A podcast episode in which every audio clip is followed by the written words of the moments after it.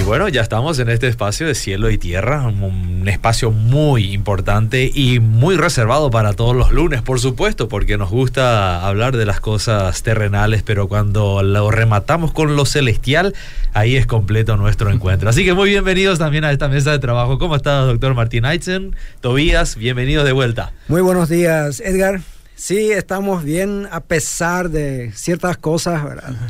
Hoy sería mejor saltar directamente a la villa y no dejar que Tobías hable. Sí, vamos directamente a la parte celestial entonces. Pero sí, estamos bien igual. Eh, especialmente aquellos que hemos aprendido a no amargarnos la vida okay. demasiado por las cosas terrenales. Bien, bien, pero, bien. pero eso es un proceso de, de aprendizaje. Sí. El, el, título del tema de hoy no, no, no va tanto hacia ahí, ¿no? No, no eh, este ya fue elegido antes, sí, pero viene muy bien al caso. Sí. Está bien. sí. Buen día, Edgar, ¿cómo Buen estás? Día, saludo, eh, profe, ¿cómo está también? Y saludo a la audiencia. Y sí, eh, vamos a ver qué, vamos a ver qué trae después, cómo el profe va a agarrar lo sucedido en el deporte y cómo para meter también en su en su devocional. En su reflexión. En hoy, su ¿eh? reflexión, exactamente. Pero sí, un fin de semana bastante, sí. bastante emotivo en diferentes. Déjame eh, interrumpirte bueno, todavía. ahí Antes de nada, a regañadientes. A regañadientes. Felicidades, Cerro Porteño. pero la, la, alegría de Cerro es. Bueno, uno se ganó, pero eh, provisoria nomás también, porque sí, Libertad sí, también. Sí. No, ganó y sigue, así no, que tampoco, no contribuyó para no, nada. No contribuyó esa para nada, no. Pero por lo menos una eh, como un, un, parche sobre el dolor de, de, lo que quizás sea un campeonato ilusorio en este torneo de apertura para Cerro Porteño. ¿eh? Eh, bueno, sí, en diferentes partes se definieron campeonatos también en, en Europa, pero vamos primero a lo que fue el, la Copa de Primera acá en nuestra liga en la fecha 17. Eh, bueno, empezó con de que en Itagua, el partido 12 de octubre con Guaireña, no se pudo jugar porque se fue la luz. Ah, Entonces se mira. tuvo que suspender el partido, se postergó para más adelante. No lograron arreglar, así que hasta en la primera división seguimos todavía con Ay, esos ay. problemas de, de luz, ¿verdad? El- no el- solamente el- en nuestra casa. ¿Y el corte se dio antes del partido Se dio o jugaron justito unos un poco- minutos? No, justito un poco antes del Ah, partido, bien. entonces, eh, como no se arregló después de un cierto tiempo, se, se decidió suspender suspender. y postergar el, el partido. ¿verdad? Pero sí, fueron cinco los partidos que se jugaron. Tacuarí le ganó 1 a 0 a Meliano en, lo- en un duelo de ascendidos. Eh, Resistencia empató 0 a 0 con Sol de América. General Caballero perdió 4 a 0 con Guaraní. O sea, Guaraní de visitante eh, le ganó, le, le metió 4 goles. Y el partido que todo el mundo estaba mirando, que trae tantas, eh, que, que tenía un componente, muy, un químico muy interesante por lo que se viene también en la semana, fue el partido de Cerro y Olimpia, Olimpia de Cerro Porteño, eh, con dos eh, propuestas diferentes, o sea, teniendo en cuenta que el miércoles juegan por la Libertadores, o sea, son, Ujú. juegan, son ¿cuántos? 72, no, eh, 72 horas, un poco Sí, sí. más, bueno, por lo que sí, días, tres sí. Eh, bueno, se tenía que ver, pues, eh, ponemos toda la, la, la carne al asador o, o nos cuidamos. Bueno, Cerro eh, hizo lo segundo, o sea, metió a sus juveniles. Y, y Olimpia también, o sea, metió también un, un equipo mixto entre titulares y, y suplentes. pero bueno, entonces el, el- el resultado fue de 4 a 0 para Cerro Porteño, que creo que ninguno se hubiera imaginado un, un- un resultado tan amplio. Eh, empezó con un penal un poco dudoso eh, y después una serie de goles eh, que definieron el gol de, o sea, el, el partido a favor de, de Cerro Porteño. Cerro estaba esperando entonces, pescando un poquito de qué es lo que pasaría en el partido de Libertad contra Nacional. Recordemos que en el Libertad está a seis puntos. Eh, bueno, y esperando una derrota por lo menos, o por lo menos de que no sume a tres, pero al final lo hizo con un gol a los minutos, el minuto 90 de Roque Santa Cruz, Hmm. donde Libertad le gana 1 a 0 a Nacional. O sea, un, un ex Olimpia igual le amarga Eh, la igual no, fiesta. el, el, el ex Olimpia igual le amarga la fiesta Cerro Porteño, ¿verdad? Eh, entonces la, la, eh, la tabla sigue como, como anteriormente con 6 puntos de ventaja de Libertad con 44, Cerro le sigue con 38 y Olimpia ya se quedó con 30. Eh, ahí los primeros tres los primeros tres eh, lugares. esta, esta semana hay nuevamente torneo internacional. Eh, empieza el martes con Guaireña que juega contra el Independiente Medellín. Independiente, o sea, Guaireña está haciendo un relativamente buen, o sea, bastante buena campaña está haciendo. En la Sudamericana. En la Sudamericana. Eh, en la Sudamericana solamente el primero de cada grupo se clasifica. No como en la Libertadores los primeros dos. O sea, solamente el primero y el tercero de la Libertadores de cada grupo se suma para jugar los octavos de final de la, eh, de la Sudamericana. Entonces, Guaireña tiene la posibilidad de clasificarse como primero de su grupo, pero tendrá que ganar eh, tendrá que ganar este partido y esperar a que eh, el eh, Internacional de Porto Alegre no lo, haga lo mismo, o sea, no, no sume tres puntos, ¿verdad? Entonces se va a Colombia a, jugar. También General Caballero el miércoles juega contra Deportivo La Guaira, pero ya General Caballero no tiene chances para seguir avanzando. El miércoles juegan nuevamente Cerro Porteño y Olimpia, esta vez en, el, en la nueva olla en el donde Cerro hace de local. Eh, y ahí se definen muchas cosas. Eh, ya Colón está clasificado y uno de estos dos eh, se puede clasificar a, las a los octavos de final, no los dos. Así que Olimpia tendrá que ganar por dos goles de diferencia. Con eso le pasaría a Cerro Porteño en la cantidad de, o sea, en la diferencia de goles. Y con un empate ya directamente ya también pasa Cerro a, las, eh, a los octavos de final. Mm, Así que va a ser un, un, partido muy interesante. Este miércoles a las 20 horas va a ser el partido. Y Libertad juega el jueves contra The Strongest de Bolivia. En ese partido de Cerro Olimpia por la Libertadores se solucionó el tema de la presencia de la hinchada en, el, en ese partido por lo menos. En ese partido van a estar el sector visitante, eh, van a estar a, disposición de, de Olimpia, eh, no como este, eh, este partido pasado que, era 50-50. Ahora solamente como es un, un torneo de Conmebol eh, se le asigna el sector visitante a los eh, a la gente que le sigue a Olimpia. Entonces eh, tendrán a disposición unas 1800 entradas por ahí. Ah, ok, ok. Entonces, muy reducido. Es bastante reducido en comparación a los otros partidos. o sea, muy, muy reducido. Se definieron varios, varios campeonatos en Europa en una final pareciera ser una final, eh, donde en Inglaterra eh, Manchester City se logra, logra ganar nuevamente la Premier League. Estaba a un punto eh, por encima del, Liverpool. O sea, el Liverpool tenía que ganar esperando a que empate o pierda el City. Ambos empezaron perdiendo. El Liverpool 1 a 0, el Manchester City 2 a 0. Entonces ya era mucho más complicado remontar y en cinco minutos el Manchester City remonta el 2 a 0 y pasa a ganar 3 a 2, con lo que ya no era posible para Liverpool. Alcanzó que al final también ganó 3 a 1, pero no le sirvió de nada porque en 5 minutos lo dio, dio vuelta el, Manchester City y Pep Guardiola con eso eh, suma su cuarta Premier League como entrenador. Entonces, eh, eso fue en Inglaterra y en Italia. Por primera vez después de 11 años, el Milan eh, vuelve a levantar la Serie A, el Scudetto eh, de la Serie A, eh, ganando ese, ese torneo. Zlatan Ibrahimovic, que estuvo ya tipo retirándose en Estados Unidos, decidió volver y a los 40 años es una de las piezas claves mm. de este campeonato obtenido por, por Milan en, una, en un país, en una competencia donde por ocho veces de seguido o más eh, lo que la Juventus ganaba todos los... Nueve. Eh, ah, nueve. nueve, ¿verdad? Entonces, para ser exacto, son nueve, nueve veces que Juventus ganaba y bueno, ahora lo arrebate el, el, AC Milán, eh, que no lo hizo hace 11 años. Este fin de semana se jugó también la final de la Champions League femenina.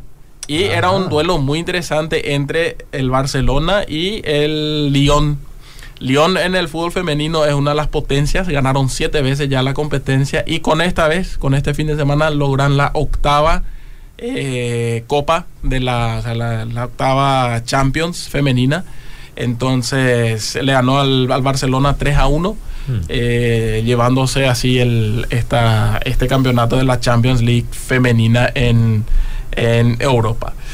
Bueno, viniendo de Europa, eh, para la historia de por vida, brevemente quiero venir a Upané, eh, al barrio Virgen de Fátima, donde había una escuela de fútbol que inició en el 2021. O sea, el año pasado se fundó una escuela de fútbol que no tenía relación, ninguna relación con una iglesia. Se llamaba eh, Fortaleza Mística.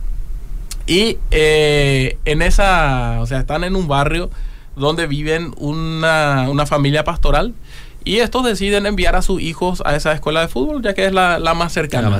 Entonces empiezan a jugar, empiezan a competir en una competencia y a través de los pastores empieza a haber un, que, están trabajando con la Fundación Jesús Responde, empieza a haber un nexo con de por vida, ¿verdad? el profe, o sea, la gente y su familia, el profe Francisco empieza a participar de capacitaciones y deciden sumarse a De Por Vida y específicamente a la Liga de Por Vida, que es una competencia que estamos organizando. Esta iglesia, eh, la última, que se llama la última llamada de restauración, eh, que está en esa, en esa, en, ese barrio, ellos ven en esa escuela de fútbol una, un campo donde ellos pueden alcanzar y servir a su comunidad de una manera muy especial. Mucho más allá que solamente enviar a sus hijos y apoyar a lo que están haciendo con sus hijos, ellos deciden sumarse a lo que están haciendo esa escuela deportiva y no solamente eso, sino a ofrecer un comedor ahí mismo en la cancha donde están jugando. Entonces, porque vieron que los chicos muchas veces entran sin comer a los partidos, a los entrenamientos, entonces dijeron, algo podemos hacer, deberíamos hacer.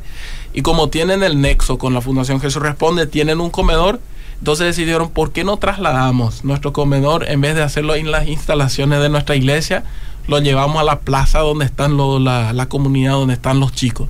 Entonces, este fin de semana tuvieron su primer partido de local correspondiente a la Liga de Por Vida. Y eh, le ofrecieron ahí, terminado el encuentro, le ofrecieron el almuerzo, un rico tallarín ahí a los, eh, a los jugadores de la escuela deportiva que con eso así eh, reciben no solamente una preparación deportiva, sino también física o de, alimentación.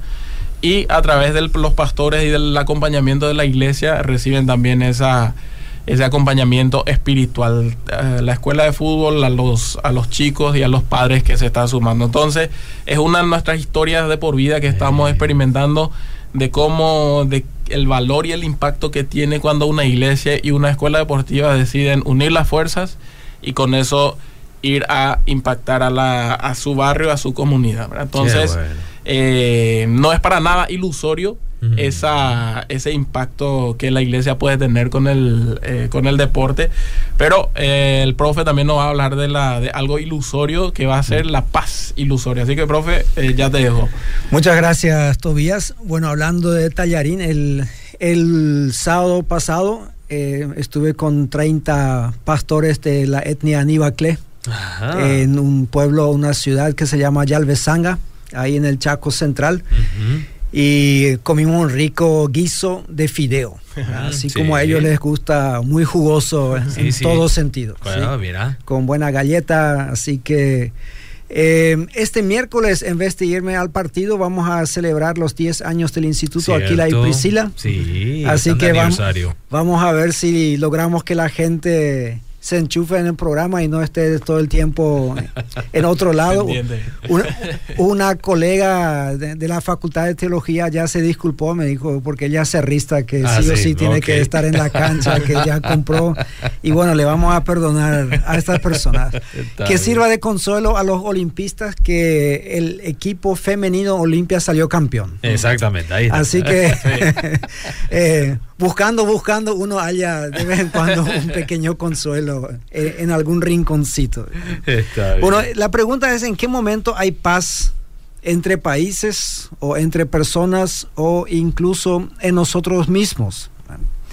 Yo recuerdo todavía el momento en que colapsó la Unión Soviética y con eso terminó lo que se llamaba la Guerra Fría. La Guerra Fría. Que interesantemente muchas personas en colegio así hoy en día no saben lo que es la Guerra Fría, incluso un profesor en un colegio dijo que él creía que era una guerra que allá por el norte... Cerca del polo. cerca del polo porque hacía mucho frío. Bueno, la Guerra Fría fue lo que empezó después de la Segunda Guerra Mundial entre Estados Unidos y la Unión Soviética una carrera armamentista en donde ambos países apoyaron a otros países pequeños como Corea y como Vietnam.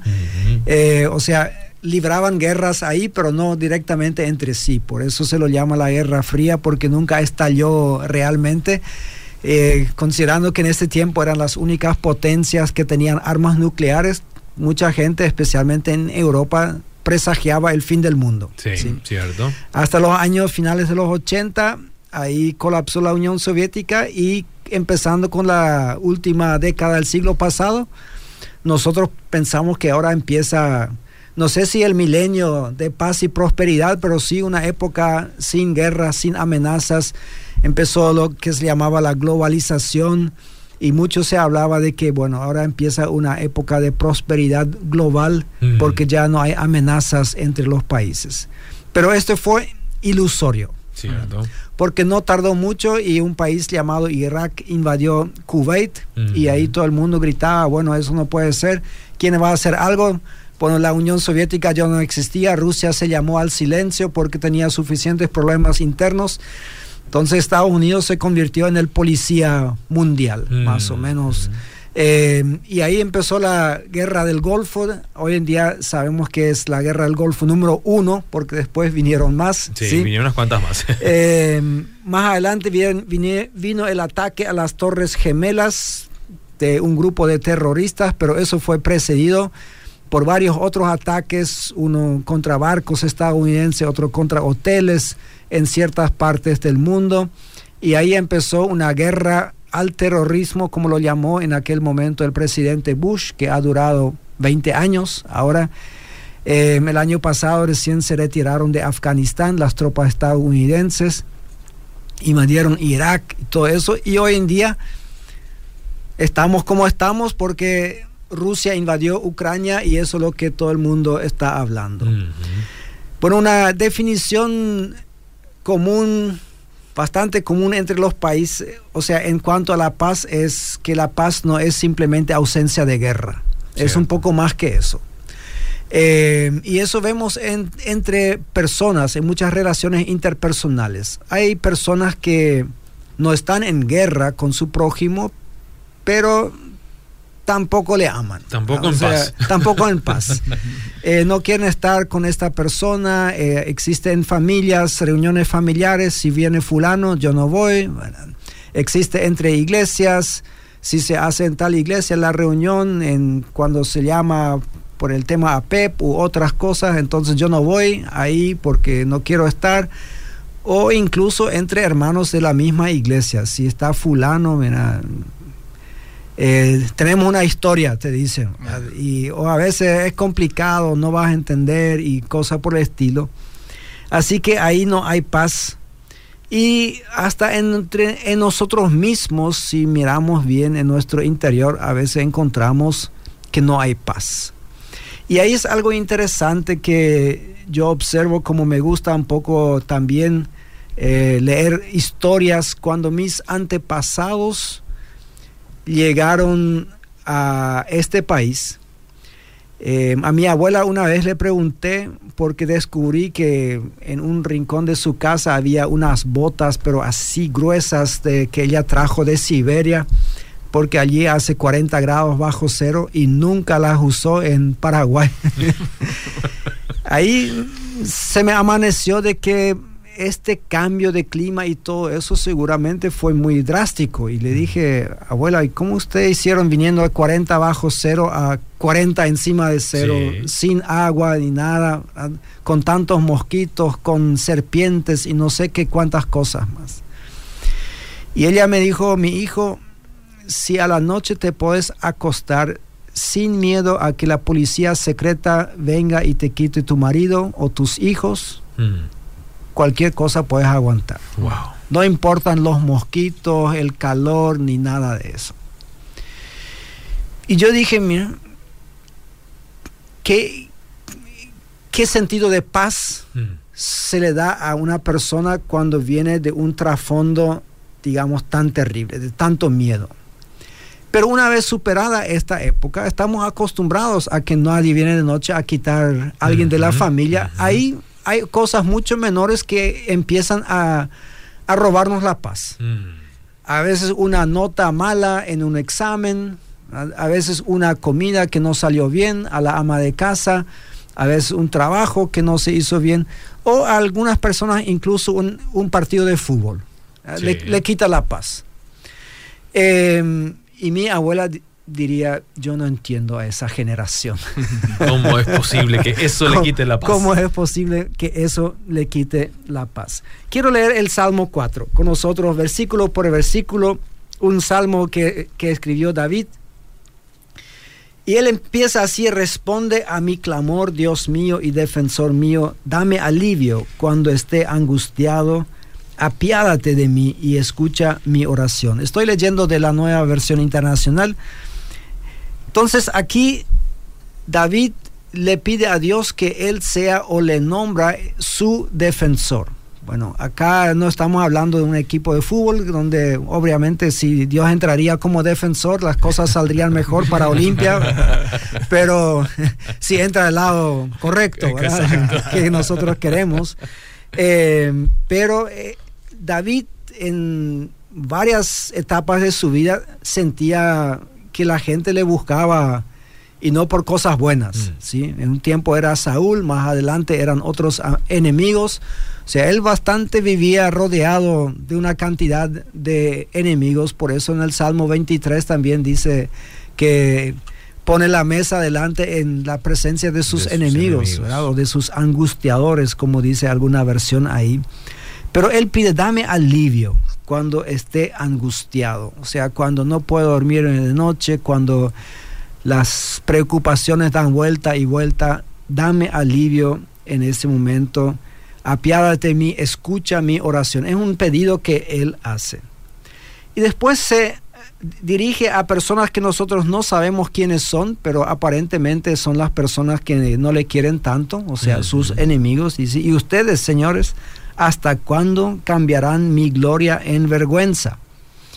Conocemos esta canción que dice que has cambiado mi lamento en baile, que eso es algo que nos gustaría mucho, pero David aparentemente experimentó lo contrario, o sea, su gloria se cambió en vergüenza.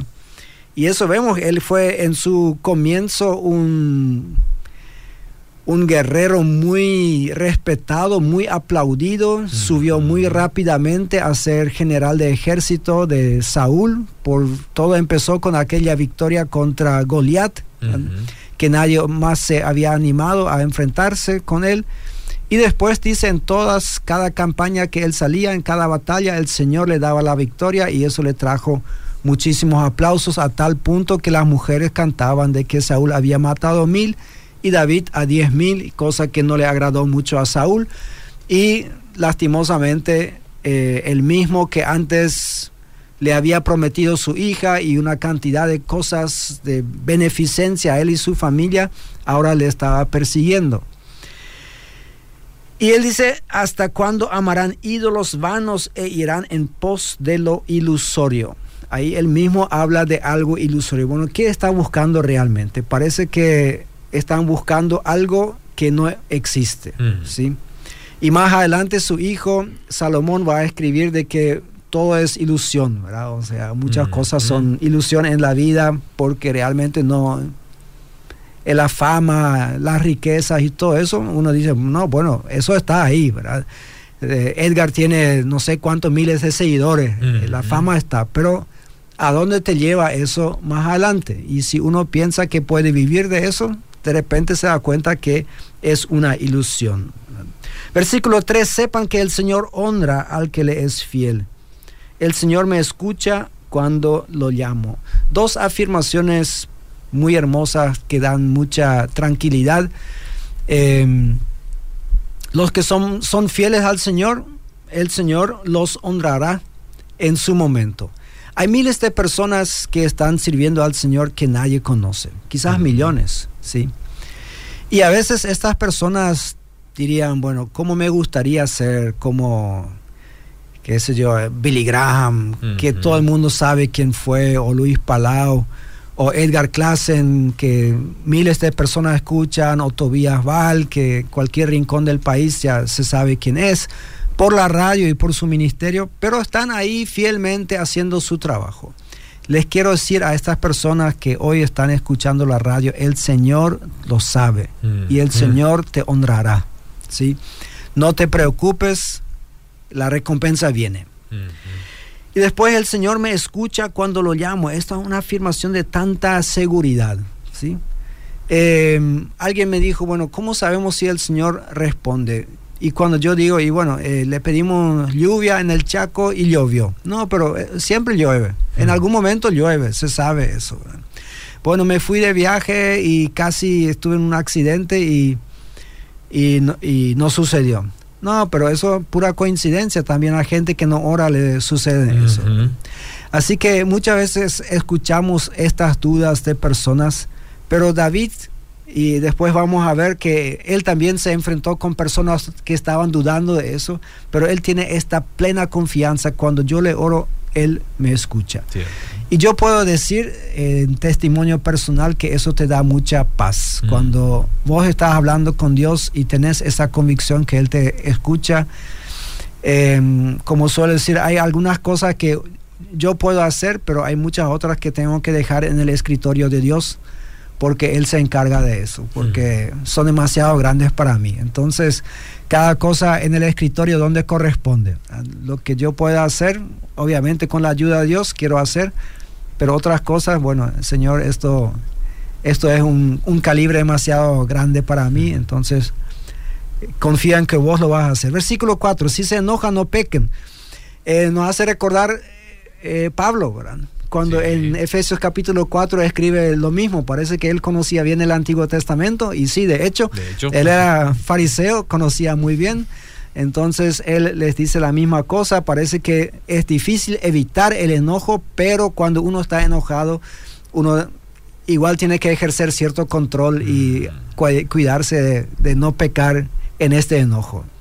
En la quietud del descanso nocturno, examínense el corazón, dice David. Entonces eso mm. también es bueno que cuando nosotros estamos eh, a punto de dormirnos, bueno, Señor, que fue bueno, que no fue tan bueno, pedir perdón por las cosas que no salieron bien o que nosotros no permitimos que salieran bien, a veces ah, somos muy activos también. Eh, y creo que es un buen ejercicio que el cristiano haga por lo menos una vez al día. A veces decimos, eh, yo mismo he dicho que los evangélicos podríamos aprender de los católicos a confesarnos por lo menos una vez al, año, eh, cosa que es una práctica en la iglesia católica que nosotros no tenemos. Pero entre nosotros y el Padre tendríamos que hacerlo cada día o cada mm. noche, creo yo, ¿verdad? Ofrezcan sacrificios de justicia y confíen en el Señor. Voy a ir un poco más rápido porque el tiempo ya apremia. Muchos son los que dicen, ¿quién puede mostrarnos algún bien?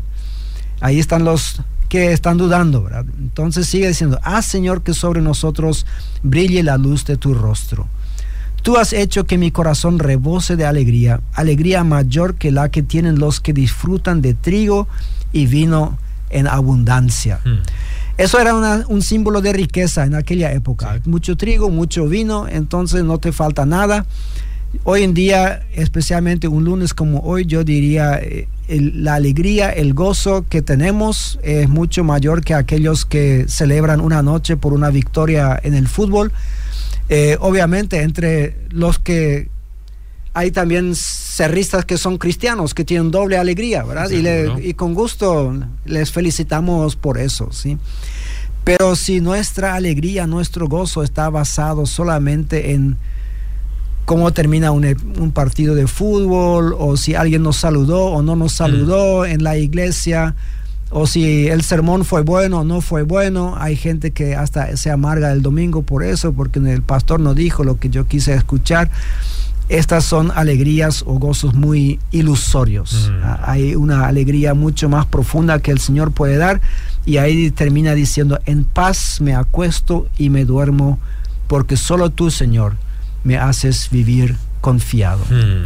Así que querido oyente, si no has entregado tu vida en las manos del Señor, por tu propio bien, por la paz en tu vida, yo te invito a que lo hagas hoy y aquellos que ya somos creyentes en el Señor, hemos puesto nuestra fe en Él, volvamos a hacerlo a diario, porque este es un ejercicio que no se hace una vez de por siempre, sino siempre de nuevo tenemos que poner nuestra confianza en el Señor y sabiendo que Él tiene cuidado de nosotros y ahí vamos a poder dormir eh, con mucha mayor paz que cuando estamos pensando en todas las cosas que nos hacen falta, en todas las cosas que nos preocupan y en todas las cosas que nosotros mismos no podemos resolver. Dejemos las cosas en el escritorio de Dios porque Él sí sabe cómo resolverlas. Excelente, gracias por esa recomendación. Seguimos aquí en Enfocados.